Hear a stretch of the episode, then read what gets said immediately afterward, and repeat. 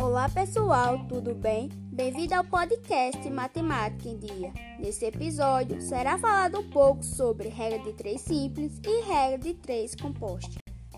A regra de três simples e composta é a proporção entre duas ou mais grandezas que podem ser velocidade, tempos, áreas, distâncias, comprimentos e entre outros. É um método para determinar o valor de uma incógnita quando são apresentadas duas ou mais razões, sejam elas diretamente ou inversamente proporcionais. Regra de três simples. A regra de três simples funciona na relação de apenas duas grandezas que podem ser diretamente ou inversamente proporcionais. Regra de três composta. A regra de três composta é a razão e proporção entre três ou mais grandezas, diretamente ou inversamente proporcionais. Ou seja, as relações que aparecem em mais de duas colunas. E é isso, galera. Tchauzinho. Até o próximo episódio.